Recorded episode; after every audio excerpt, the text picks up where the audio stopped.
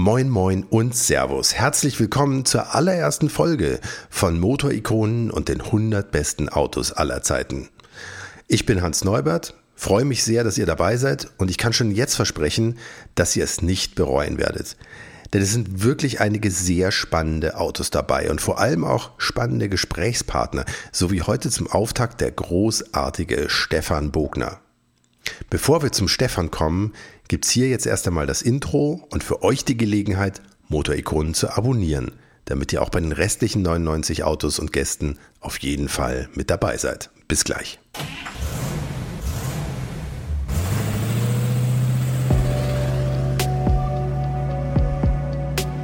Hier kommt Motorikonen. Die 100 besten Autos aller Zeiten. Der Podcast mit Hans Neubert und seinen Gästen.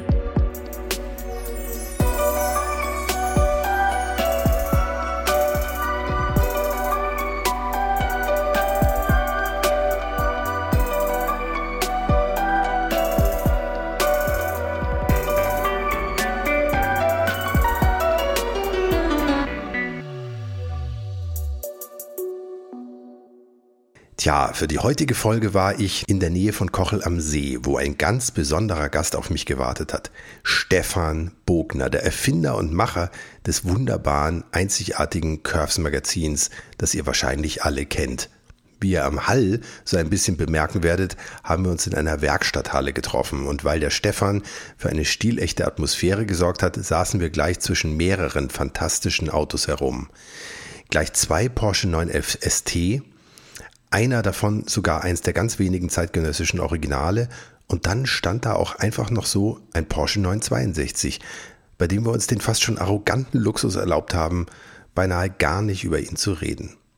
Aber gegen einen echten 911 ST ist ein 962 halt auch schon fast Massenware. Deshalb, bevor es jetzt hier losgeht, noch der Hinweis, wenn ihr das folgende Gespräch nicht nur hören wollt, sondern auch die Autos sehen wollt, schaut es euch einfach auf YouTube an, ganz leicht zu finden unter Motorikonen. Und jetzt viel Spaß mit Stefan Bogner und dem Porsche 911 ST. Herzlich willkommen, Stefan Bogner. Servus. Und ich bin immer noch total geflasht davon, was du zusammen mit dem Niki und deinem Kumpel Franz. hier, Franz, hier aufgefahren hast. Herzlichen Dank an Franz und Niki, echt super. Vielleicht sprechen wir erstmal ein bisschen über dich und dann sprechen wir über das, was hier hinter uns herumsteht. Stefan, du bist berühmt geworden für dein Curves Magazin, bei dem du nicht nur, aber vor allem leere Straßen fotografierst.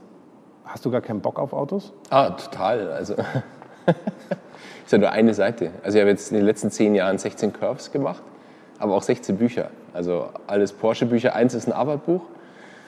Und Autos finde ich fantastisch. Ich finde auch Fahrräder super und Motorräder, aber ich fahre primär Autos. Bei mir ist wichtig, dass es äh, dass die alle schön sind, dass das, dass das Design auch stimmt. Also Vorkriegsautos sind was wahnsinnig Schönes, ja. Aber wie gesagt, zum täglich Fahren oder nicht nur täglich Fahren ist das natürlich die beste Fahrmaschine. Wir kommen gleich dazu.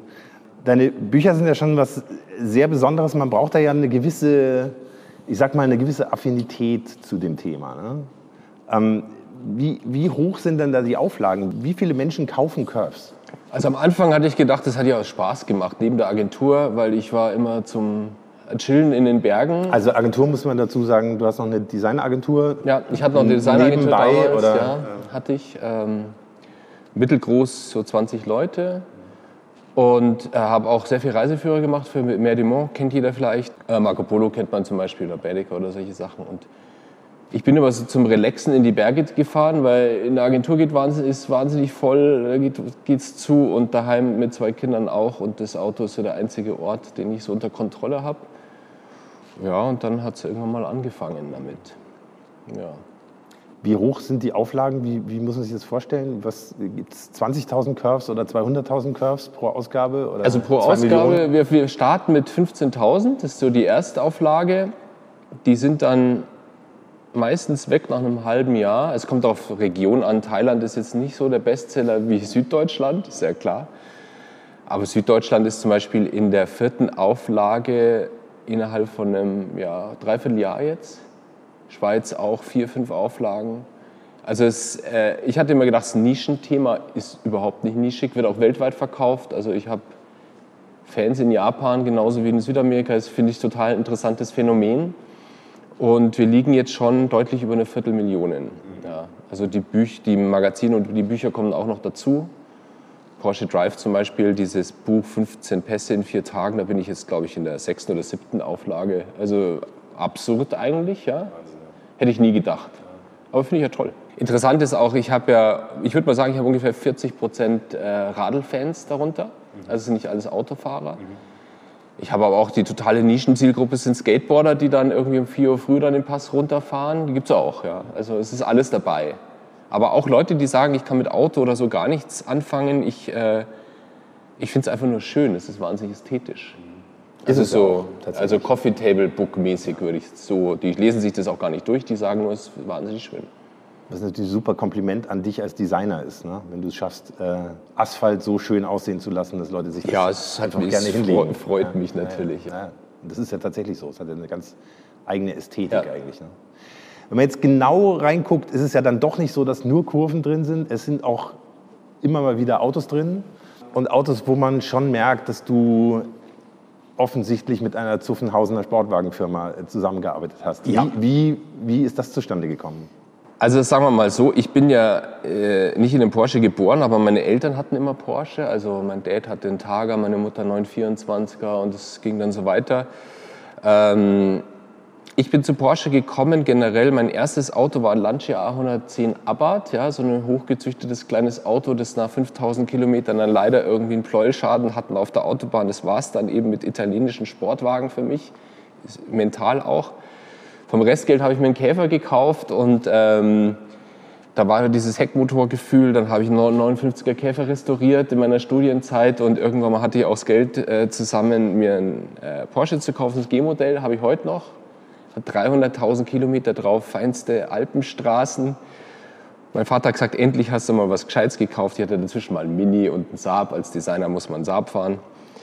Und ähm, beim Magazin habe ich mir dann irgendwann gedacht, beim ersten Mal, ja, also jetzt verkauft sich das richtig gut. Ähm, und ich habe eine Designagentur gehabt, dann überlegt man sich natürlich schon, wie kann man das querfinanzieren. Ja? Und ich finde auch, wenn man das zusammen mit jemandem macht, macht das mehr Spaß. Das ist genauso, wenn man Kinder hat irgendwie, wenn die zusammenspielen, macht es einfach mehr Spaß.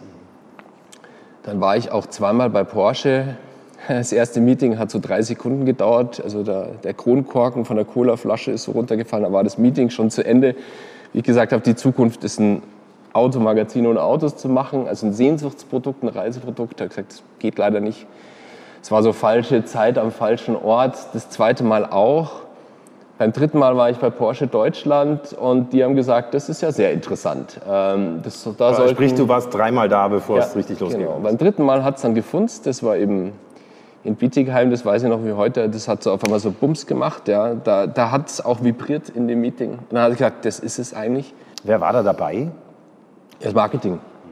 Also das Marketing war dabei und ähm, die haben mir das, die haben, also wir haben einfach ein gutes Gespräch gehabt und äh, das Thema war einfach, man muss das Auto nicht abbilden, um eine direkte Verbindung zu haben. Und ähm, da hat sich jetzt eine neunjährige Partnerschaft entwickelt, die super ist, macht wahnsinnig viel Spaß. Ähm, Es haben natürlich die Leute auch mal gewechselt, ja, aber es ist, äh, das ist so in Unternehmen und das ist nach wie vor eine traumhafte Zusammenarbeit. Hat sich auch viel entwickelt. Ähm, andere Projekte, wo ich gedacht habe, das, ohne das Projekt hätte sich das nie ergeben. Das ist so Herz. Also die Marke auch in ihrer Art, deutsches Unternehmen, sauber aufgestellt, ja, das ist äh, gute Werte. Ähm, da fühle ich mich einfach zu Hause. Und wie gesagt, also Porsche hat mich noch nie einen Stich gelassen in den Bergen. Eigentlich schon ein gutes Schlusswort, sind wir schon fertig. nee, warte mal. Erzähl mal so ein bisschen, was läuft da ab im Hintergrund? Das bist ja nicht nur du, der jetzt auf eine Leiter steigt und dann von oben eine Straße fotografiert. Da ist ja ein bisschen mehr dabei. Erzähl mal so ein bisschen, wie, wie läuft sowas ab? Wie muss man sich so eine Produktion vorstellen? Also es ist schon so less is more. Also ich hatte eine Agentur, da kannst du zehn Leute draufsetzen, das bringt nichts. Ja? Also bei uns ist es so, alles was in Elva reingeht, ist super. Also wir machen es zu zweit letztendlich. Ja? Also vom Prinzip bei Curves ist es so, ich plane das im Winter. Wenn es eh graupelt und schneit, ja, dann suche ich mir Also planen heißt, du legst ein Konzept fest, das heißt dann ähm, Norwegen zum nicht, Beispiel. Norwegen, ja. ja. also zum Beispiel Norwegen, äh, die Route, ich nehme da Karten dazu, also nichts digital erstmal, weil Karten sind, das habe ich eben auch bei Mer du Mont gelernt, ähm, Karten, das ist ja überspieltes Wissen. Ja, also in so einer Karte, da sind da 200, 300 Jahre Wissen drin, die werden immer aktualisiert. Ähm, da ist Topografie, da ist alles drin. Das heißt, wenn man diese Karte von Norwegen in einem guten Maßstab raussucht, dann weiß man genau schon, wo was Schönes ist.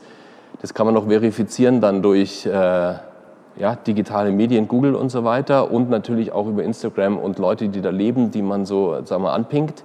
Und die sagen, ah, da musst du da nochmal hin. Die Route ist dann relativ schnell geplant. Dann äh, reden wir auch, also rede ich mit äh, Porsche, mit Marketing, weil wir uns natürlich überlegen, okay, was passt da rein? Äh, Norwegen ist zum Beispiel das Thema äh, Ruhe. Also Taycan, super Geschichte, Elektromobilität, da ist auch die Infrastruktur da. Also das, deswegen werden wir jetzt den, ein neues Elektromobil mitnehmen, ein flottes. Und freue mich schon wahnsinnig drauf. Mussten wir leider schon einmal absagen. Und wegen Corona müssen wir mal schauen, ob es geht. Ähm, dann. Ähm, Und routentechnisch plant man das dann um, um so einen Trollstiegen herum oder äh, ist es einfach von, von Süd nach Nord oder wie, wie, wie macht man das? Also natürlich gibt es diese Highlights, wo man sagt, okay, aber die sind meistens äh, nicht enttäuschend, aber da gibt es so viel mehr. Ja. Und das Schönste ist, wenn man da anfängt, wo man sagt, das ist total da, völlig am Arsch der Welt. Und da ist es eigentlich am schönsten. Also ich kann jedem nur empfehlen, klar, also in der Schweiz Grimselpass immer schön, ja, aber da gibt es noch so zwei, drei andere Sachen, da wirst du nie hinfahren, da hinfahren. Von daher ist es eine lange Route. Wir fangen ganz oben in Tromsø an und wurschteln uns einfach wirklich komplett über die Lofoten durch. Und da gibt es auch einfach so 2000 Kilometer, wo ich keine Ahnung habe, irgendwie, wie es da wird, aber es wird bestimmt toll. Also man muss sich auch so gehen lassen. Das habe ich von den Isländern gelernt. Ich gesagt, oh, fahr doch einfach mal dem Wetter nach. So ist es dann auch. Ähm, wir fahren jeden Tag so ungefähr 300 Kilometer, 350 Kilometer. Das bin ich und mein bester Freund Michi. Wir kennen uns seit wir Anfang 20 sind über eine Designagentur. Und ähm, der ist quasi mein Best Buddy Precision Driver. Der hat mittlerweile schon mehr Kilometer als ich gefahren. Ja. Und ähm, den letzten Portugal-Film haben wir zum Beispiel zusammen gemacht und ähm, das ist das Team. Und wenn wir, sagen wir jetzt mal, noch eine Filmproduktion haben, dann nehmen wir Jetzt in letzter Zeit war immer der David dabei oder der Michi. Das heißt, es sind drei, vier Leute dabei, Maximum. Zwei Autos. Und naja, dann tust du halt wirklich Arbeiten von 5 Uhr früh bis 10 Uhr nachts. Ja. Also das ist schon heftig. Straffes Programm. Ja, straffes Programm. Ähm, der Spaß ist aber im Vordergrund, das ist ganz total wichtig, weil wenn es keinen Spaß macht, dann das merkst du auch in der Arbeit dann. Ja, dann kommst du nach Hause, Bilder tust du auswerten. Man weiß ja eigentlich schon, wenn man fotografiert, was so reinkommt und was nicht. Obwohl jetzt halt so Landschaften wie Norwegen oder Schweiz, da, da hast 12.000 Bilder und 100 schaffen es rein. Das ist natürlich schon zäh, das Auswählen. Ja, und da wird gelayoutet, das, das ist mein täglicher Job. Parallel schreibt, äh, Curve schreibt der Ben Winter, der kennt sich super aus auf der Welt. Also es, wir telefonieren dann oft, schicken uns WhatsApp oder er, er kennt die Route schon, teilweise auch dabei, schreibt es. Und dann macht man das innerhalb von zwei Wochen fertig, das Ding. Ja, also das, das geht ratzi-fatzi. Ja. Und ähm, Film ist, schneiden wir auch, während wir unterwegs sind. Ähm, also den Portugal-Film hatten wir fertig, bevor wir ins Flugzeug gestiegen sind, wieder zurück. Thailand auch. Und es ist kleines Besteck, also heutzutage mit äh, den Kameras oder so, wir, äh, wir arbeiten mit zwei Trolleys. Ja. Das ist ein bisschen Drohne. Da ist es mich wichtig, ich meine, ich mache das gewerblich, dass man die Genehmigungen alle hat, ja, obwohl es eine Mavic ist. Das ist ganz wichtig, es sind Naturschutzgebiete, die Leute fliegen in der Gegend rum, sollte man nicht so tun. Und meistens gönne ich mir dann schon noch ein Heli oder ein Flugzeug, ja, weil man sieht die Welt aus der Luft nochmal ganz anders. Mhm. Ja, also und dann wahrscheinlich ist auch eine Optik, die eine Drohne nicht, nein, nicht liefern kann. Du kriegst ja. die Qualität auch nach wie vor nicht hin. Und ich fliege ja teilweise schon auch mal einen Kilometer. Also ich habe zum Beispiel auch Aufnahmen äh, von Gotthardpass, da waren wir unter der Wolkendecke aus dem Heli. Dann hängst du halt draußen, ja, und 15er und dann hast du eigentlich hier von Ariolo... 15er Objektiv. 15 Millimeter meinst du? Ja, von Andermatt bei Ariolo hast du den ganzen Pass drauf. Mhm. Und mit der Drohne darfst du nicht höher wie 100 Meter fliegen. Mhm. Und daher mit Qualität meinst du dann auch einfach die Abbildungsqualität, ja. oder? Was, was, nimmt man da für ein Equipment? Was ist das für eine Kamera? Also ich äh, arbeite mit Nikon, habe zwei D850er und eine D6 Zeisslinsen. Das macht einen Job recht gut. Ja. Also ich kenne es ja noch von früher mit Mittelformat und so. Das ist, geht natürlich auch, aber das ist natürlich da oben hat es dann mal minus 20 Grad oder so, wenn es kalt ist. Ja, die Dinger sind halt irgendwie gebaut für wirklich Heavy Use. Und das reicht auch von der Abbildungsqualität total. Es gibt natürlich jetzt, entwickelt sich immer weiter, aber letztendlich ist es, ähm, arbeiten wir mit kleinem Besteck, ja. Also schnell, ja, genauso wie Rennsport. Ja, zacki, zack, Boxen, Stopp, weiter geht's. Ja, wenn's du, ich arbeite auch mit Filmteams mit 10, 20 Leuten. Ja, ich meine, dem einen ist kalt, der nächste kommt aus Berlin, hat keine Profilsohle dabei, rutscht aus auf dem Berg, ja, friert ein. Nee, also ganz ehrlich, nur mit Leuten arbeiten, die, die das so gewohnt sind und äh, wo man auch den gleichen Flow hat. Also wie beim Sport, wenn man Skifährt oder Snowboard, man braucht das gleiche Tempo und das gleiche Verständnis. Da sind ja teilweise schon wirklich wilde Autos dabei. Wie sehr juckt es dich da selber in den Fingern, die mal zumindest 10 Kilometer weit zu bewegen? Machst du das? Ja, ja, das machen wir schon. Ja, ja. Also wir haben ja auch eine lustige Truppe natürlich hier in München, ja, die alle sowas haben und wir äh, fahren auch einfach mal einmal im Jahr wirklich... Äh, sieben Tage äh, 45 Pässe mit Original ST, RSR, 918, Speedster, rauf und runter.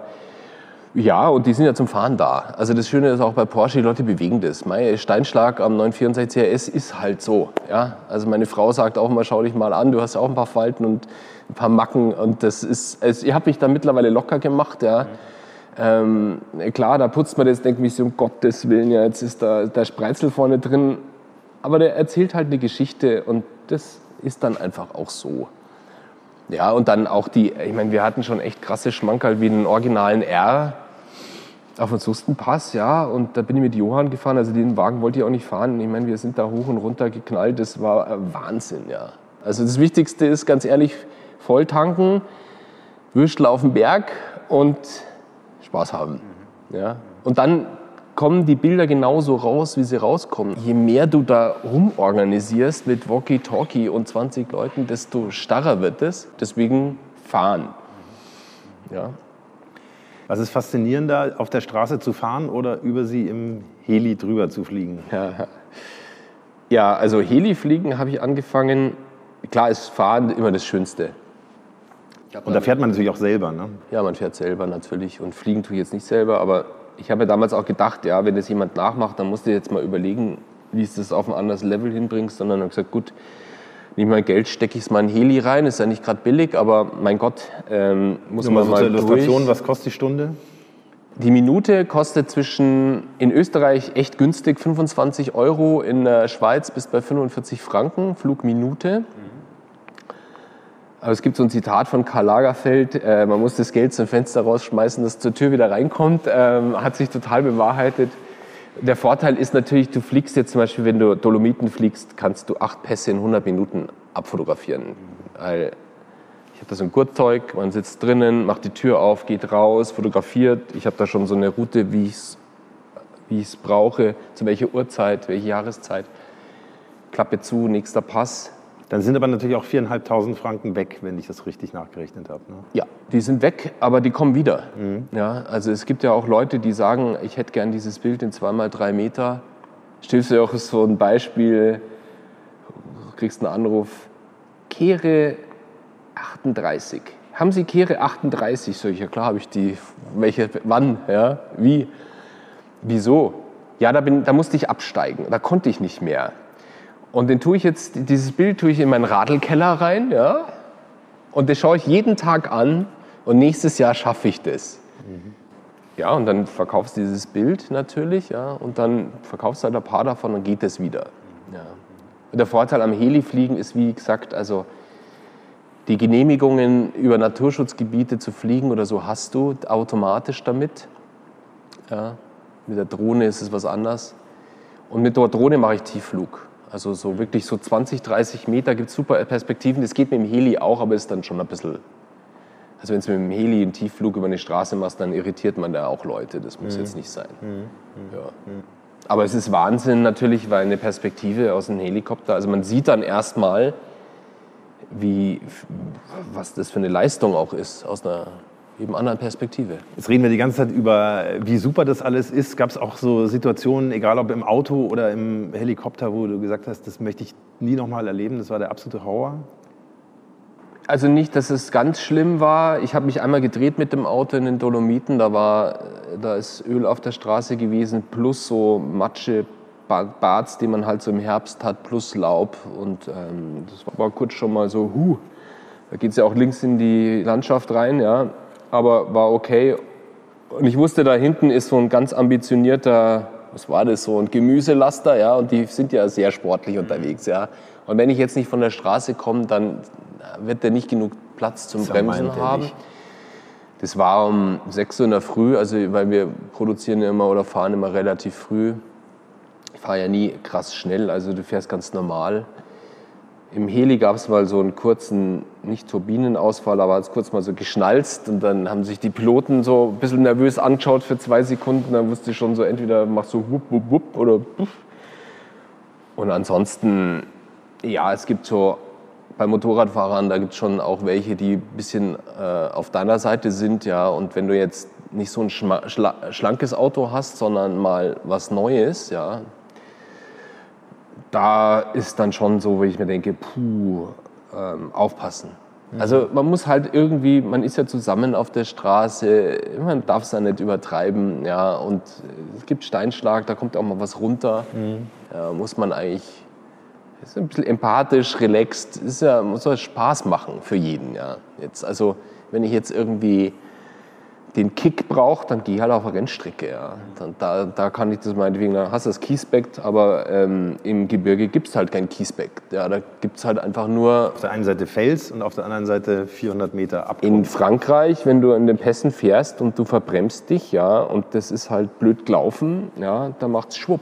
Mhm. Also wir haben schon mal Unfälle gesehen, wo du denkst so, boah, ja, Motorradfahrer mal in der Kurve, aber wirklich weggeflogen. Ja, dann kommt dann der rote Helikopter, hier ist es der gelbe und dann das ist ein schlechtes Zeichen. Ja. Also muss nicht sein. Aber ansonsten, ich bin jetzt schon echt eine halbe Million Kilometer unterwegs. Bin. Ich habe jetzt noch nie so eine Extremsituation wo, gehabt, wo ich gesagt habe, boah, jetzt, ist, äh, jetzt höre ich damit auf oder so. Ja, wünscht man dir, dass das so bleibt. Ja, hoffe ich auch. Auch für alle anderen da draußen. Ja. Eins seiner letzten Projekte hieß ja Porsche Unseen, wo man Porsches sieht, von denen man, selbst wenn man sich gut auskannte, nicht wusste, dass es sie gibt und gab. Wie, wie ist das zustande gekommen? Ja, das war sehr speziell, wie der Schweizer sagt. Ähm, ich war da zu Dokumentationszwecken mal im Studio mit Michael Mauer. Der hat mir ein Michael paar Mauer, Sachen, Chefdesigner, genau, sind wir so durchgewandelt. Das ist ungefähr so wie bei so einem Christopher Nolan-Film, wo du kurz mal durchs schwarze Loch fliegst und unbeschadet zurückkommst und dazwischen sind dann drei Jahre oder zehn Jahre vergangen. Und da stehst du da und ich kenne Porsche jetzt, ich bin 68 geboren, stark über 911, meine Familie als evolutionäre Marke. Ja, das ist ja immer, das ist ja ganz stark bei Porsche, der 911, die Ikone, die immer wieder weiterentwickelt wurde. Ich komme aus dem Industriedesign, ja, also ich meine, das ist schon so der heilige Gral das so zu können. Und dann kommst du dahin und sagst, aber das ist ja was, was das ist eine neue Farbe im Farbkreis. Ja, so. Warum sieht das keiner? Sagen die alle, wir können das nicht zeigen. Ich sage nochmal die Frage, warum sieht das kein Mensch? Ja? Weil Porsche ist eigentlich doch die coolste Marke der Welt. Ja? Man sagt immer Apple oder so. Ja, schau mal, was hier rumsteht. Ja? Das ist das ist ja nicht nur vom Design, sondern auch von der Technologie echt weit vorne. Und ich glaube, dass die Asiaten, das war das Thema auch, dass der asiatische Raum mit der Historie und mit dem Rennsport jetzt erstmal nicht so, also da musst du sehr viel investieren, dass die das verstehen. Aber Design verstehen die und Innovation verstehen die. Und das ist auch total attraktiv. Ist auch für uns attraktiv, weil wir diese Marke noch nie so wahrgenommen haben. Ich habe gesagt, das musst du, Michael, das müssen wir, das musst du zeigen. Ich sage, es geht nicht, das musst du zeigen. Dann ist Michael eine Stufe höher gegangen zum Vorstand und Oliver Blume hat gesagt, ja, das ist eine gute Idee. Lass uns das mal tun. Ja, und zwischen dem ersten und der Publikation lagen dann so zweieinhalb Jahre. Ja, schon eine lange Zeit. Muss man sich vorstellen, Was man kommt dann aus in den zwei Jahren? Naja, also das zum Fotografieren, das ging relativ schnell. Mhm. Also ich sag mal so, auf dem Projekt sind vielleicht drei Arbeitswochen drauf. Mehr ist da nicht drauf. Ja. Aber es ist Abstimmung, darf was wie wo gezeigt werden. Das sind natürlich schon Runden, die das durchs Unternehmen durchgeht. Aber es ging, sagen wir mal, sehr schnell. Ich hatte auch freie Hand, das war wirklich toll. Also ähm, wir sind jetzt auch, mit diesen Autos kannst du nicht ins Studio gehen oder so. Ja? Mhm. Das ist alles vor Ort fotografiert auf einem Radius von 20 Metern. Das war auch eigentlich das Schöne, wir haben gesagt, das ist ein Boxenstopp. Mein Gott, wenn da Filz ist, ist halt da Filz. Ist jetzt zum Fotografieren nicht so toll, aber ist halt so. Ja, der Text war auch relativ schnell fertig und ähm, das war ein wahnsinnig tolles Projekt. Aber es war auch mental anstrengend. Und ich denke mal, für, auch für die Designer, die überall arbeiten, ist es extrem anstrengend. Die sind ja eigentlich in so einer psychischen Klapsmühle drinnen. Ja? Du machst die ganze Zeit Superfuture und kein Mensch sieht, was du eigentlich tust. Ja? Mhm. Also du kannst es ja nicht mal deiner Frau erzählen. Ja? Also da bist du dann wirklich, mhm. das ist ja alles hoch, also Hochsicherheitsthemen. Ja? ja, und ähm, du fährst dann auf die Autobahn und denkst, du bist so in so einem Oldtimer-Film, ja. und mich freut es, also die größte Leistung ist, äh, finde ich, bei dem Projekt nicht die Fotografie oder das Buch oder so, sondern dass es Porsche gemacht hat, ja. Und für mich war das natürlich, also kommt jetzt nicht wieder. Also eigentlich kann ich jetzt, eigentlich muss jetzt in Rente gehen vom Prinzip her. Stefan, jetzt haben wir ganz viel über Straßen geredet und über das Curves-Magazin, aber eigentlich sind wir ja hier heute, um über die 100 besten Autos aller Zeiten zu reden und über ein, eins der 100 besten Autos. Und wir reden jetzt nicht über das, was hier in der Mitte steht, Porsche 962, da machen wir nochmal eine Sondersendung draus. Ähm, was ist für dich das beste Auto aller Zeiten? Also für mich ist es der Porsche ST. 911. 911 ST. 911 ST. Ähm, aus einem ganz einfachen Grund, das ist für mich der perfekte Elver von Form und Funktion. Also über Funktion brauchen wir uns bei Porsche ja überhaupt nicht unterhalten, weil es funktioniert einfach immer zuverlässig. Mhm. Und von der Form her finde ich, ist er einfach noch besser wie der schmale Elver oder schöner. Für mich ist es im Endeffekt so wie ein fahrender Muskel, wo man die Muskeln auch sieht. Also wie so ein, äh, auch, also wenn man zum Beispiel schwimmt und einen Schwimmer sieht, ja, dann ist da jede Faser am richtigen Platz. Ja. Es ist ein total athletisches Auto. Und ich komme halt vom Design her, deswegen hat mich das immer angesprochen. Und ähm, dann ist es natürlich nochmal so, da, ich, ich habe ein paar von denen und mir hat zwischen T und RS was gefehlt. Also ich habe einen 964 RS und das ist genau das Auto dazwischen. Also eigentlich gibt es halt den R ja, und den RS. Mhm. Und das ist es ja, mhm. für mich. Fährt sich wahnsinnig toll, ja, ist halt sehr ursprünglich, wenn man so baut, wie man baut, ja, wie er halt so ist, dann ist das schon anstrengend. Das ist die schönste Anstrengung, ja, die es so gibt. Deswegen ist es für mich das beste Auto. Das Moto-Ikonen Factsheet. Gut, Factsheet klingt so nach harten Fakten, aber das mit den harten Fakten ist in diesem Fall so eine Sache, weil nicht alles lückenlos dokumentiert wurde. Der Porsche 911 ST ist also eine Version des 911ers für den Kundenrennsport, die unter dem Kürzel M491 als Umbauauftrag Rennauto lief. Es gab ihn sowohl als fertiges Auto ab Werk als auch als Kitcar quasi zum selberbauen. In dem Fall hatte man dann am besten einen serienmäßigen 911S zu Hause herumstehen und bestellte bei Porsche all die Teile, mit denen man einen 911 ST daraus machen konnte. Die Angaben über die Stückzahlen schwanken ziemlich. Man liest von 22 oder 25 Stück, teilweise auch mehr. Egal, sehr selten ist er auf jeden Fall. Der Rest ist schnell erzählt. Größere Bohrung für 2,3 Liter Hubraum statt den serienmäßigen 2,2 Liter. Später dann auf Basis des 2,4 Liter Motors hatte der ST knapp 2,5 Liter Hubraum. Dazu kamen Nikasil beschichtete Zylinder, Rennkolben, eine höhere Verdichtung von 10,3 zu 1, außerdem größere Ventile, scharfe Nockenwellen, Doppelzündung und Rennauspuff. Zusammen ergab das dann satte 270 PS, also 80 mehr als der 2,4 Liter S serienmäßig mitbrachte. Allerdings erst bei unfassbaren 8000 Umdrehungen pro Minute. Karosserieseitig konnte man durch GFK-Anbauteile und ein paar weitere Maßnahmen das Gewicht auf 960 Kilo senken. Kotflügel waren dann deutlich breiter, also mehr Platz für dickere Walzen. Auch die Spur war breiter, tiefgelegt wurde der Wagen natürlich auch noch und das alles zusammen ergab dann den 911 ST.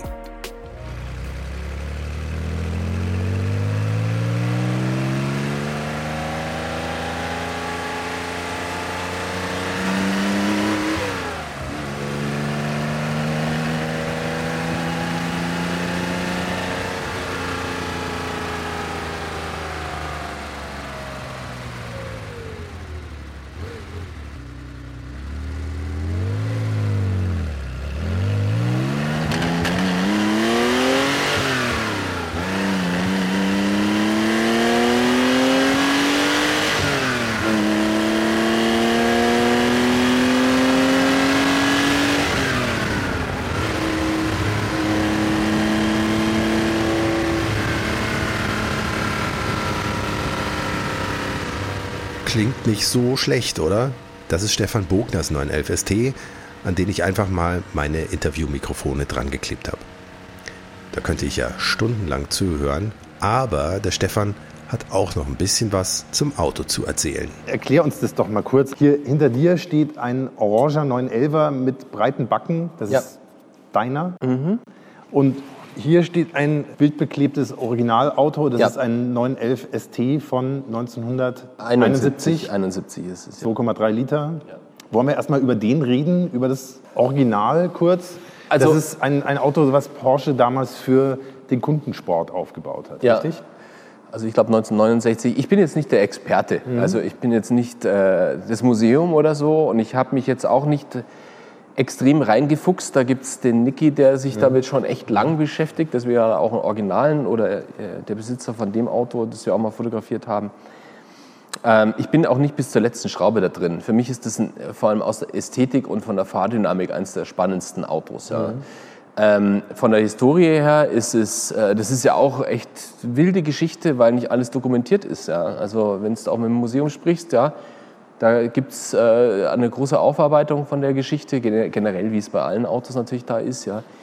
Ähm, ich glaube, dokumentiert in 1972 sind 24, 25 Autos. Ja. Es gab natürlich 1970 und 1971 konntest du damals eben bei, beim Motorsport anrufen, bei der Frau Beer und ähm, entweder ein Auto bestellen, ja, das war ein Werksauto, oder das Kit. Ja. Deswegen ist das, finde ich interessant, das ist ein Kit-Auto. Ja. Also, ähm, und ähm, da gab es dann im Also Endeffekt... Kit-Auto heißt, du hattest eine Liste von Sachen, die du dir dazu bestellen konntest? Oder, die, äh, oder das wurde aus dem Regal zusammengebaut? Oder wie muss man sich das vorstellen? Ja, das kann man sich so vorstellen. Übrigens, das ist eine super Lektüre. Wer sich für den ST interessiert, ist leider ausverkauft von Triple Zero, von Pete, der ist super.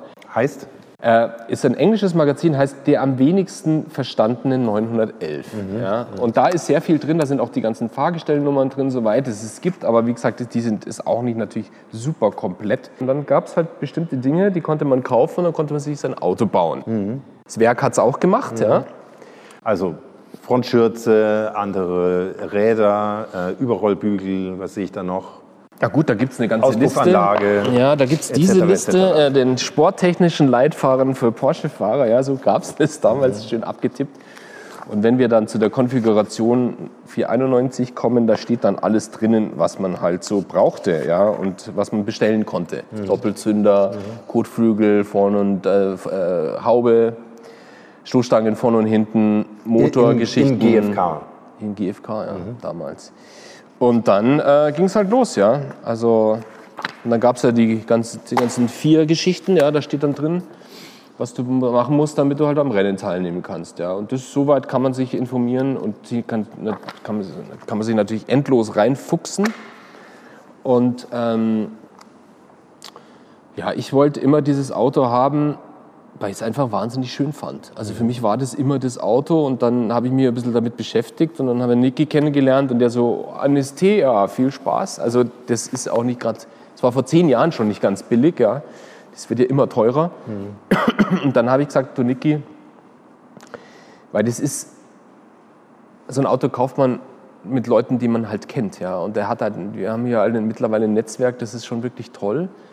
Und da er eben einen Originalen hat, ja, äh, man kennt man sie so ein bisschen, und er hat gesagt, ich suche dir mal ein Auto. Ich hatte ja auch nicht ein Riesenbudget, ja, war schon ordentlich, aber und das Auto hat er auch mal gemacht, ganz früher, in den 90er Jahren. Und es war dann in zwei anderen Händen und dann war es wieder zum Verkaufen. Und er hat gesagt, jetzt, das kaufst du bitte. Das ist nicht perfekt, aber kauf das. Und es war zu dem Zeitpunkt schon entsprechend modifiziert. Also der Anruf bei Frau Beer sozusagen, obwohl es Frau Beer wahrscheinlich damals schon nicht mehr gab, aber das war schon passiert.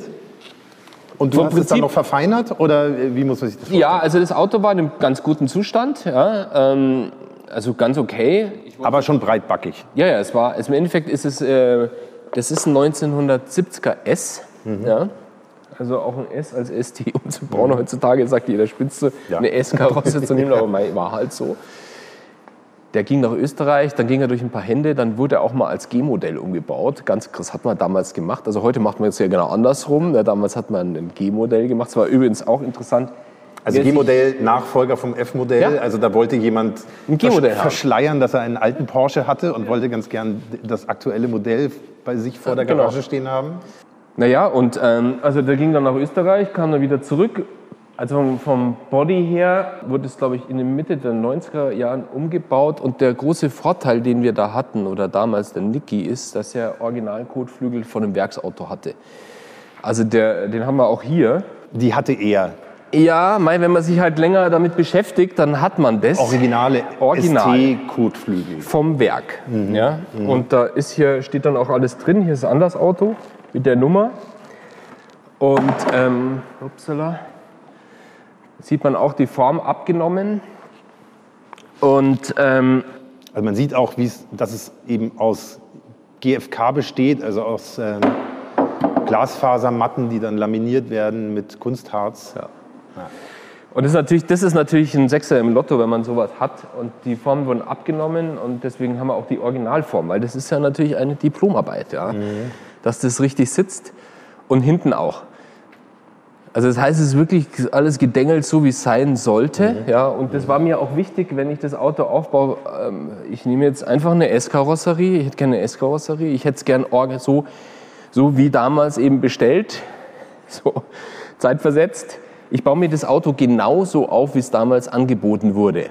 Ja, und so haben wir es gemacht. Also ähm, ja, und dann da kommen noch die Civis dazu. Das ist ja eigentlich im Endeffekt eher was, wenn man mal in der Nacht ein bisschen unterwegs ist, dass man mehr Licht braucht. Ähm, Zibis sind diese Zusatzscheinwerfer. und äh, den Motor habe ich jetzt ähm, nicht gemacht wie ein Rennmotor.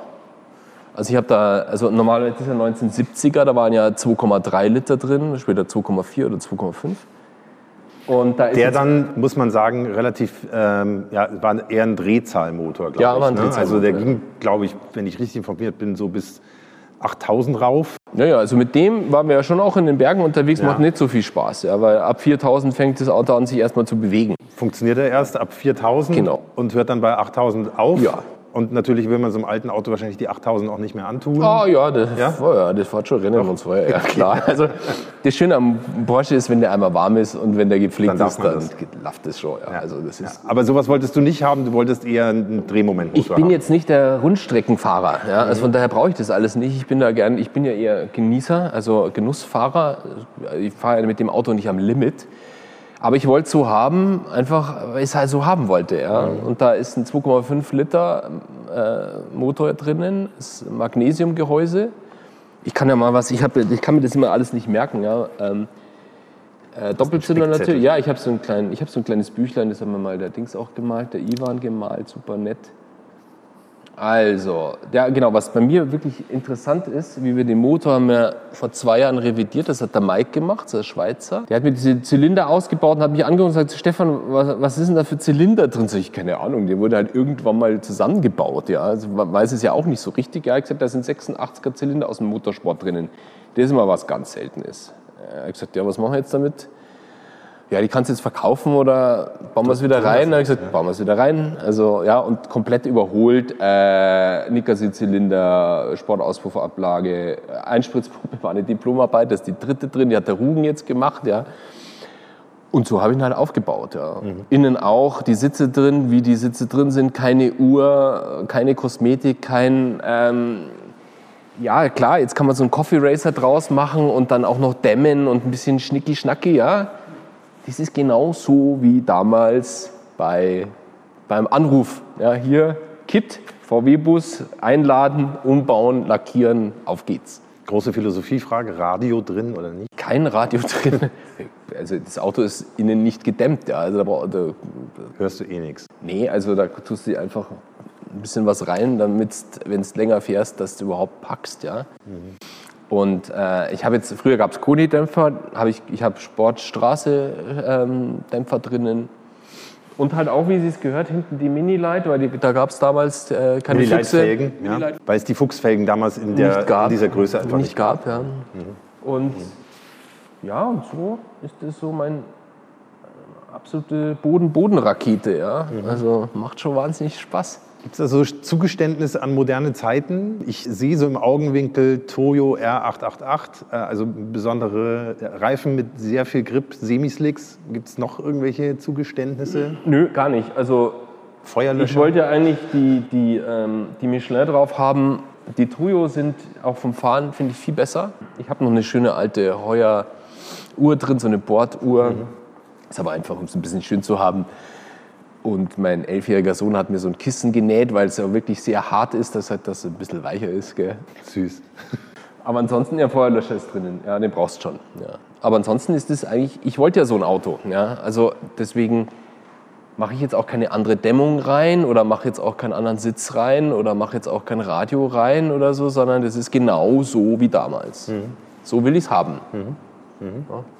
Das heißt, wenn du heute die Chance hättest, bei Porsche so ein Auto zu bestellen, gäbe es irgendwas, was du anders machen würdest? Formal gar nichts, technisch auch gar nichts. Also es ist perfekt. Ja, also das Schöne ist ja bei Porsche, jede Baureihe ist ja für sich in sich perfekt. Und das ist auch der Charme von dem Auto. Deswegen will ich es auch so fahren. Ja, ich, also wenn, wenn er jetzt irgendwie ein bisschen mehr Shishi hätte und Pepita und schöner Teppich und so und noch ein Radio und ein bisschen Firlefanz drin und ein 3, keine Ahnung Liter Motor, dann ist das nicht mehr ein ST.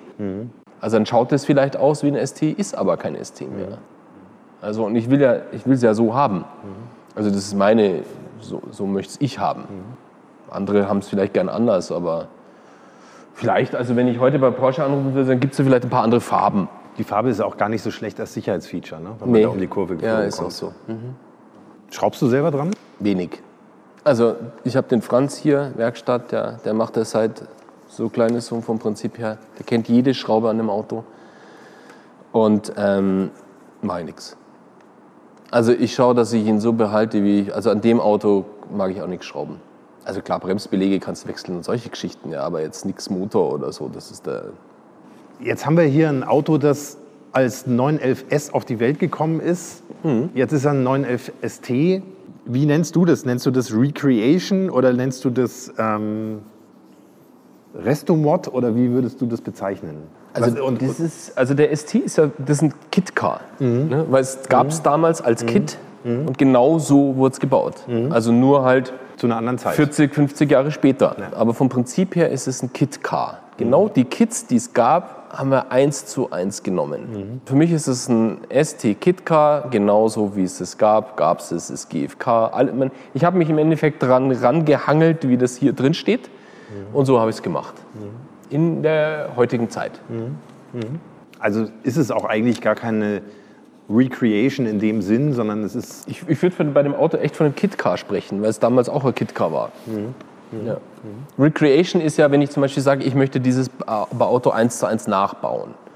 Dann ist es Recreation. Also wenn ich sage, ich möchte diesen Wagen genauso auch in der Beklebung und so nachbauen, dann, dann ist es für mich ein Recreation. Aber das ist eine Begrifflichkeitsfrage. Ich glaube, das sieht, sehen andere Leute anders. Ja, es gibt ja schon so Diskussionen über Restomods oder so, also 964er zurückrüsten auf F-Modell. Wenn ich jetzt einen 964er dann umbaue auf ein F-Modell, das Auto fährt ja komplett, also die Körperlichkeit ist ein anderer. Ja. Also du fährst ja kein F-Modell, du fährst einfach einen 964er. Rein technisch alles, ja.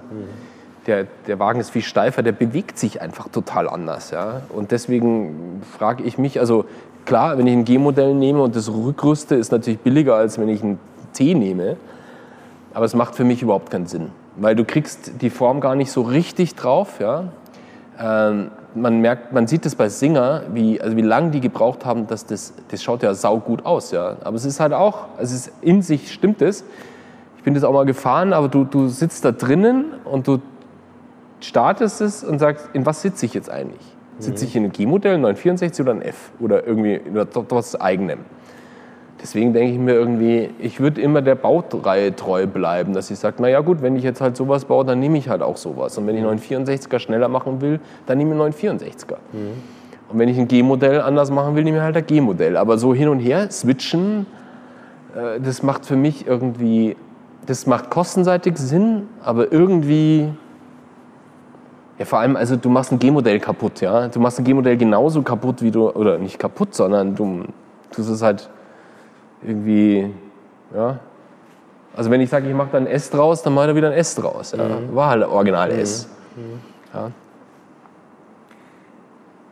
Jetzt gucken wir ja auf diese Zeit der 70er mit 50 Jahren Abstand. Ich persönlich kenne jemanden, der hat in den 80ern mal einen Entenbürzel vom 2,7 RS in die Mülltonne rein, weil sein Kunde, das ist ein Mechaniker, mhm. äh, sein Kunde wollte den neuen Gummispoiler hinten drauf haben und dann haben sie halt den RS-Spoiler, den originalen RS-Spoiler in die Mülltonne rein und er hat sich noch geärgert, dass die Mülltonne nicht richtig zuging. Sprich, es gab so eine Zeit, das will ich damit nur sagen, es gab so eine Zeit, da hat man diese Autos nicht vielleicht nicht so gewertschätzt, wie man sie heute wertschätzt. Wie erklärst du dir das? Wie hat sich das so verändert? Also Dieser glaub, Blick auf diese Fahrzeuge. Ich, ich glaube, äh, das war nicht nur die Sachen bei den Autos. Man wollte ja was Neues. Das war ja mit Uhren genauso, das ist mit Produktdesign auch so. Äh, heute holt man wieder den Schallplattenspieler raus, weil eine Platte dann mal, weil man die durchhört, ja. Und es ist auch was Mechanisches äh, oder eben so eine Uhr, ja. Ähm, die würde ich zum Beispiel auch nicht backdaten. Ja? Das ist eine 69er äh, Autavia. Also da wäre ich ja Wahnsinn, wenn ich da jetzt ein Quarzwerk reinbasteln würde. Also, oder ich würde es jetzt neu, da leuchtet der Nacht überhaupt nicht mehr. Jetzt nehme ich da Leuchtfarbe und tue wieder drauf. Also, ne? mhm. also das ist für mich genauso wie beim Backdating. Ja? Macht gar keinen Sinn. Ähm, ich glaube, es ist immer, man reflektiert dann sein Leben und auch Dinge, die mal gut waren, ja, und merkt, oh, das war vielleicht alles gar nicht so blöd, was man damals gemacht hat, ja. Das war vor allem ausgereift. Und dann hat man zu früh, wollte man vielleicht einfach entrümpeln und, und was Neues haben. Und immer das Neue, Neue, Neue, Bessere. Und hat dann vielleicht zu spät gemerkt, dass das Alte jetzt gar nicht so schlecht war. Das ist bei Kameralinsen übrigens auch so. Ja, es gibt wunderbare Kameralinsen aus den 50er, 60er, 70er Jahren. Mhm. Die hat man früher auf dem Flohmarkt verscherbelt oder heute noch. Und ähm, das Schöne ist auch, die, die, Sachen erzählen alle eine Geschichte. Ja? Und das Auto zum Beispiel auch. Ich habe das jetzt, äh, also ich habe vor zehn Jahren wollte ich es unbedingt haben. Ja? Jetzt habe ich sechs Jahre, das kann ich nicht mehr verkaufen. Ja, weil da so viel Geschichte drin ist, so viel äh, Erlebnisse ja, mit hier den Freunden und ja, also das wird mir wahnsinnig, das würde ich gerne vererben. Ja? Und das mhm. ist, ähm, Vielleicht ist aber diese Erkenntnis erstmal, wenn du ein bisschen älter bist, da sagst, na, vielleicht ist es ganz gut, das mal einfach aufzuheben und zu restaurieren und in die Ecke zu stellen und vielleicht auch zu konservieren. Und, äh, aber es ist heute noch so, dass Leute sagen, ah ja, weg damit und äh, was Neues. Aber es ist, glaube ich, die, generell die Sehnsucht der Leute, dass die modernen Produkte keine Geschichte mehr erzählen. Ja? Wenn ich mir die ganzen digitalen Sachen anschaue, ich habe Kinder, die sind 14 und 12, ja? also, oder werden jetzt 14 und 12. Was haben die an Produkten, die sie an ihre Kindheit erinnert. Also da habe ich jetzt in meinem Leben mehr. Mhm. Also wir hatten damals Eisenbahnen und so Sachen. Ja? Also da auch die Erinnerung daran. Ich habe die jetzt nicht mehr, aber die Erinnerung daran, die ist da.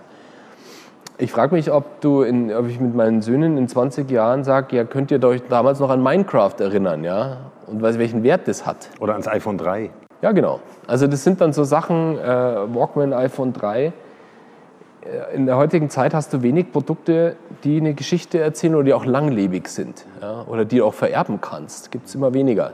Deswegen ist es, der, ist es, glaube ich, ganz wichtig. Ähm, deswegen gehen Leute auf alte Sachen ja, oder auf Sachen, die Geschichten erzählen. Mhm. Oder ich meine, ich habe auch noch das, den, äh, den ersten MP3-Player von Apple, ja, den, den iPod, den ersten. Ja ein Designmeisterstück auch, ja. ja. Also absolut. Aber den kriege ich heute nicht mehr an, weil der Akku halt leider total kaputt ist. Also während der Walkman immer noch funktioniert, interessanterweise, ja. Mhm. Oder wenn man Musikinstrument ist genauso. Ich habe früher Synthesizer gespielt in der Band, ja, und ich habe halt noch Sachen, so Moogs aus den 80er Jahren, ja. Ich mhm. meine, das Ding klingt heute noch sensationell. Also mhm. den würde ich um Gottes Willen nie verkaufen, ja. Mhm. Jedes Plugin ist Schrott dagegen, ja. Mhm. Und das ist, äh, so sind halt die Sachen. Wenn wir da schon so über Werte reden, geht dir das im Kopf rum, wenn du mit dem Auto eine Haarnadelkurve nach der anderen nimmst oder mal einen schnellen Linksknick, bei dem du nicht genau weißt, ob hinterm Scheitelpunkt äh, Laub auf der Straße liegt? Du hast dich schon einmal gedreht. Wie, wie geht man damit um im Kopf? Oder schaltest du das aus beim Fahren? Also, das ist dann so, ganz ehrlich. Eine Kamera kann ja auch runterfallen. Da muss man sich echt locker machen. Also, ich meine, das ist das ist ja auch kein Museumsstück, dafür ist es ja nicht gemacht. Es ist zum Fahren da. Mhm. Ja? Und das Schönste ist nicht, dass es rumsteht, das Schönste ist die Erlebnisse, die du damit hast. Ja? Also auch mit Niki, ich meine, der fährt das Auto. Ich kenne auch 918er Kunden, ja, die fahren damit zum Brezeln holen und haben, die haben 60.000 Kilometer drauf. Mhm. Und dann denkt man sich, ja Gott sei Dank, der schaut ja vorne trotz Steinschlagfolie schon auch schon ganz schön porös aus. Sagt ja und? Wozu habe ich mir den gekauft? Ja? Die Erlebnisse sind ja das Besondere daran. Es ist nicht, dass du das, ja klar tut es weh. Jetzt, der war ja gerade im Kosmetikstudio, weil ich gesagt habe, ich möchte ihn jetzt mal echt wieder mal ein bisschen auffrischen. Der schaut aus wie neu. Aber klar hat der da unten Macken. Jetzt hat man auf der Hebebühne unten, schaut er auch ganz wild aus. Ja? Ich meine, der war einfach mal lackiert. Denkst du auch so, Gottes Willen, heu, ich, ich habe eine neue Garage, da geht so runter, ja, Mai ist ein bisschen tiefer, schrapp. Puh, ja, Mai, it's a car. Ja? Also, was soll's? Ja? Also, es ist, es ist nach wie vor ein Auto. Das, ist nicht, das sind nicht meine Kinder. Ja? Also, mit da denke ich mir irgendwie, und das ist auch das Schöne, also man weiß, man sieht, das ist auch das Tolle, wenn man die Autos auf der Rennsport-Reunion, wenn man die 917er da fahren sieht, ja, wenn man auch in den Bergen, es gibt so ein paar Berliner Kumpels, so Flitzerclub, die fahren dann mit alten Lamborghinis und Maseratis da in der Gegend rum, ja, ist doch schön, wenn man es sieht, ja, ist schön, wenn man es benutzt. Jetzt nur irgendwie mal so hu, zum Polieren fahren, mhm. nee. Ja gut, also, und wenn er mal eine Blessur kriegt, ja, gehört halt dazu, ja, ich meine, habe auch keine Haare mehr. Ja, es ist halt so. Ja, und das war auch hier so bei dem. Ist der Nicky mal rückwärts gefahren und da hat er irgendwie so einen Pfosten übersehen, da hat er so eine Delle drin gehabt. Ja, die ist ihm heute noch drinnen. Ja, gehört dazu. Ja. Also das Auto, das Auto war öfters in den französischen Bergen unterwegs. Mhm. Ja, wann siehst du das in den französischen, überhaupt ja. Das siehst du sonst im Museum. Da gehört es aber nicht hin. Das gehört auf die Straße. Mhm. Ja. Beste Situation, die du so mit deinem Auto erlebt hast? Oder kann man das nicht sagen, weil es so das Gesamterlebnis des Fahrens ist?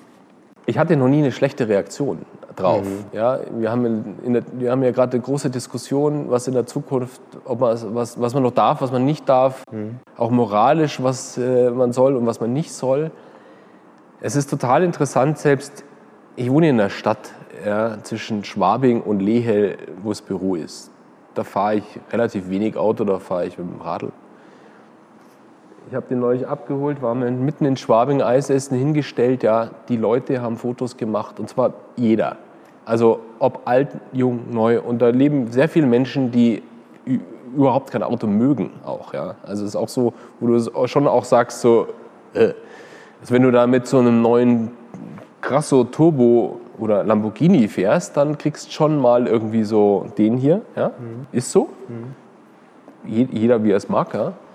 Mit dem Wagen hatte ich, oder generell mit den alten, immer positive Reaktionen. Wie ist es, wenn man damit lang unterwegs ist? Ist irgendwann genug der Härte? Also, äh, was ins Ohr tun, hast du vorhin schon gesagt. Und das Kissen von deinem Sohn ist auch immer mit an Bord. Ist irgendwann genug? Wenn, wenn, andere Autos dabei sind, steigst du gerne mal in, in aktuellen 911er um, um, um dir so ein bisschen Wellness zu geben? Oder? Ja. Ähm, Ab wann ist genug? Der ist schon zäh. Also wenn du eine Woche damit in den Bergen rumfährst und du fährst jeden Tag 400 Kilometer, du steigst um halb sieben da ein, ja, und es ist keine Heizung, keine Klima, kein gar nichts, ja, und du bist da so wie auf der Pferdekutsche früher, ja, also, also oder wie Appia-mäßig eine Woche unterwegs denkst du ja, warum tust du dir das eigentlich an? Ja? Auf der anderen Seite, du steh, in der Früh stehst dann, kannst es gar nicht wieder erwarten, da reinzukommen. Ja? Mhm. Weil es einfach, das ist so pur und so mhm. gut. Ja? Mhm. Das ist wie, ist auch wie eine gute Spaghetti Bolognese. Ja? Die kannst du jeden Tag essen, ja? weil sie einfach so, das ist so klar. Ja, wir nehmen schon, jetzt wenn der Michi mitkommt, nehmen wir dann zum Beispiel den Tee mit oder den RS. Ja, das ist, also der Tee ist, das ist, ähm, den habe ich jetzt auch ein bisschen sportlicher gemacht, eher so Rallye Safari mäßig. Ja, also auch ein bisschen größeren Motor drin, ein bisschen aufgebohrt. Und Nürburgring Sportsitze drin und der bounced halt so durch. Ja, das Ding ist so du, du, du, ja, obwohl er schon weich ist für einen ST. Mhm. Dann haben wir den RS noch dabei ab und zu das G-Modell, wenn jetzt zum Beispiel meine Freunde irgendwo herkommen aus Island oder so, dann erstmal erst im G-Modell fahren oder mit dem neuen bevor das, ja. Und dann tauscht man so durch. Ja. Das heißt, du lässt auch andere mal mit, ja. mit deinem Auto fahren. Alle. Das ist ja nicht so. Ja. Also die Leute, die die Auto fahren, oder gerade den 964 CS, sagt er hier, Gottes Willen, das ist eine Rennkupplung und so, das muss man schon auch können. Mhm. Aber die, die, die Porsche-Fahrer, die, die wir so kennen, die können das ja alle. Also, mhm. und ich, also wenn ich jetzt irgendwie einen ST von Niki fahre dann oder 906 oder sowas, dann ist, man ja vorsichtig.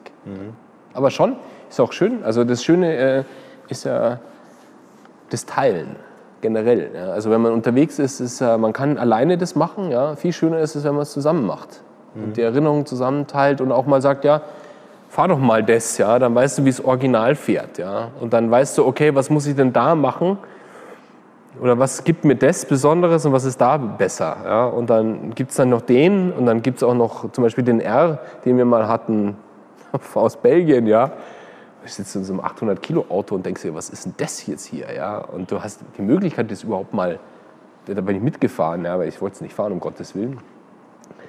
Ähm, aber teilen, ja, schon teilen. Ist ja auch eigentlich faszinierend, dieser Moment des Umsteigens. Ja. Und Ja, und deswegen eben Backdating, why? Ja? Ja.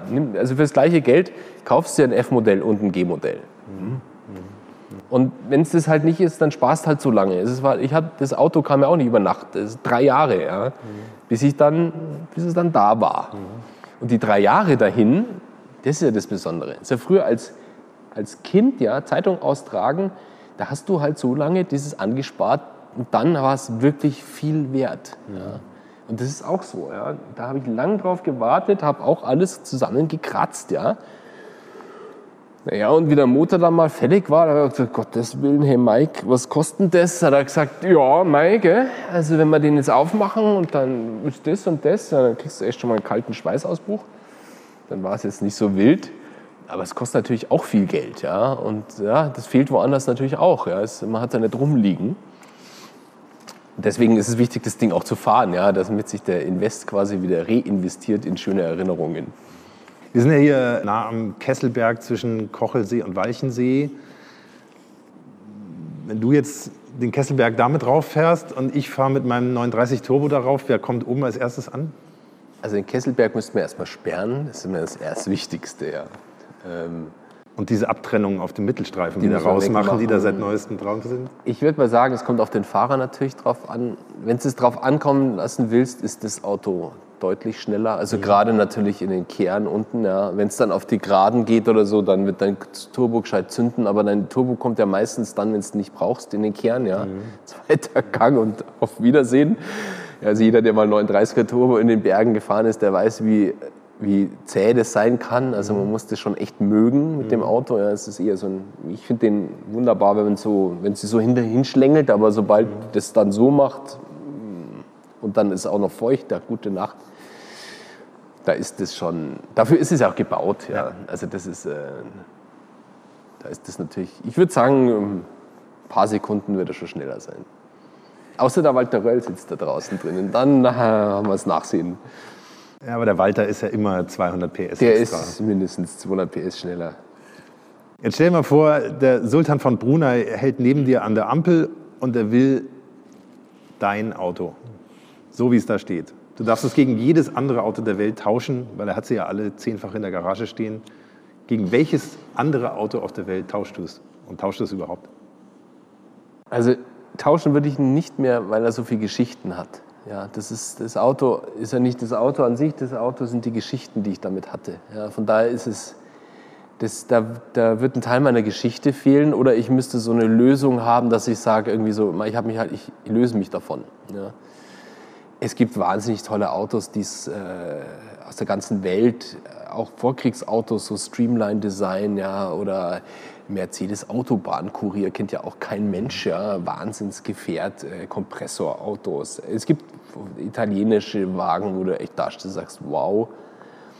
Aber für mich ist es irgendwie, ich würde mit ihm gerne Tee trinken, ja, und äh, tauschen mal so zum Fahren. Aber hergeben würde ich ihn jetzt gerade nicht. Ich weiß nicht, ich bin jetzt irgendwie ein bisschen über 50, äh, wie ich da in zehn Jahren drüber spreche. Und es ist auch die Frage, was meine Kinder, wenn die das interessiert, behalte ich das ja. Wenn sie es nicht interessiert, dann gebe ich das jemandem, dann würde ich jetzt schon danach suchen, wen es denn interessieren würde. Ja, weil du möchtest ja, dass sowas auch in Hände kommt, die das schätzen. Ja. Also nicht nur einfach verkaufen, kannst das Mobile reinstellen, kannst du voll vergessen. Ja. Also das, da, da sucht man sich die Leute. Genauso wie ich das Auto gesucht und gefunden habe, ja, wird das, wenn es in den nächsten Händen geht, genauso sein. Sag Bescheid. Aber, ja. Aber wir hatten, das ist gerade lustig, dass du das sagst, wir hatten mal ein Auto von ihm. Es gehört ein Isländer. Der ist innen rot und außen so Champagner-Dings. Der war mit uns auch unterwegs, 930er Turbo. Äh, hat auch den Schein dabei gehabt. Das ist ganz nett, dass du das jetzt sagst. Ja. Der hat seinen 930er wohl gegen irgendwas anderes getauscht. Ja. Einen seiner Einen seiner. 339 Tore. Ja. Aber es ist ja auch nicht die Masse, ja, sondern ich, ich, ich habe jetzt fünf Porsche, das ist eigentlich schon zu viel. Ja. Alle angemeldet, das kostet auch Geld, das ist schon. Puh. Auf der anderen Seite versuche ich sie alle zu fahren ja, und viel zu fahren und äh, habe auch Freunde, die sie dann fahren. Wo ich einfach sage, weißt du, bevor das G-Modell rumsteht oder der F oder 964er, die müssen ja bewegt werden. Ja. Ich meine, wenn so ein 964er ein Jahr rumsteht, das ist nicht gut. Ja. Also äh, Thema 959 hatten wir hier neu das Piech, Versuchsauto. Hatten wir hier neu zum Shooting. Ja, der ist deswegen so gut, weil er halt wahnsinnig viel Kilometer auf der Uhr hat. Ja. Jetzt kauf mal ein Auto mit wenig Kilometer, kannst komplett restaurieren. Da kannst du Porsche gehen, die erzählen dir genau das Gleiche. Stand, Standschäden. Deswegen benutzen, bewegen, Erinnerungen, ja, das ist das Schönste, was man hat, generieren. Das war's für heute mit Motorikonen und den 100 besten Autos aller Zeiten. Das war's tatsächlich für heute. Herzlichen Dank an Stefan Bogner für das tolle Gespräch, die vielen schlauen Gedanken und vor allem die viele Zeit, die er mitgebracht hat und die tolle Vorbereitung. Euch da draußen vielen Dank fürs Zuhören und bis hierhin dranbleiben. Ich hoffe, es hat euch gefallen und wenn ihr wollt, verteilt gerne ein paar Sterne oder Herzen oder ähnliches. Würde mich freuen. Und noch viel mehr freue ich mich, wenn ihr auch das nächste Mal wieder dabei seid beim Motorikonen und den 100 besten Autos aller Zeiten. Bis dahin, fahrt nicht zu schnell. Tschüss und Servus, euer Hans Neubert.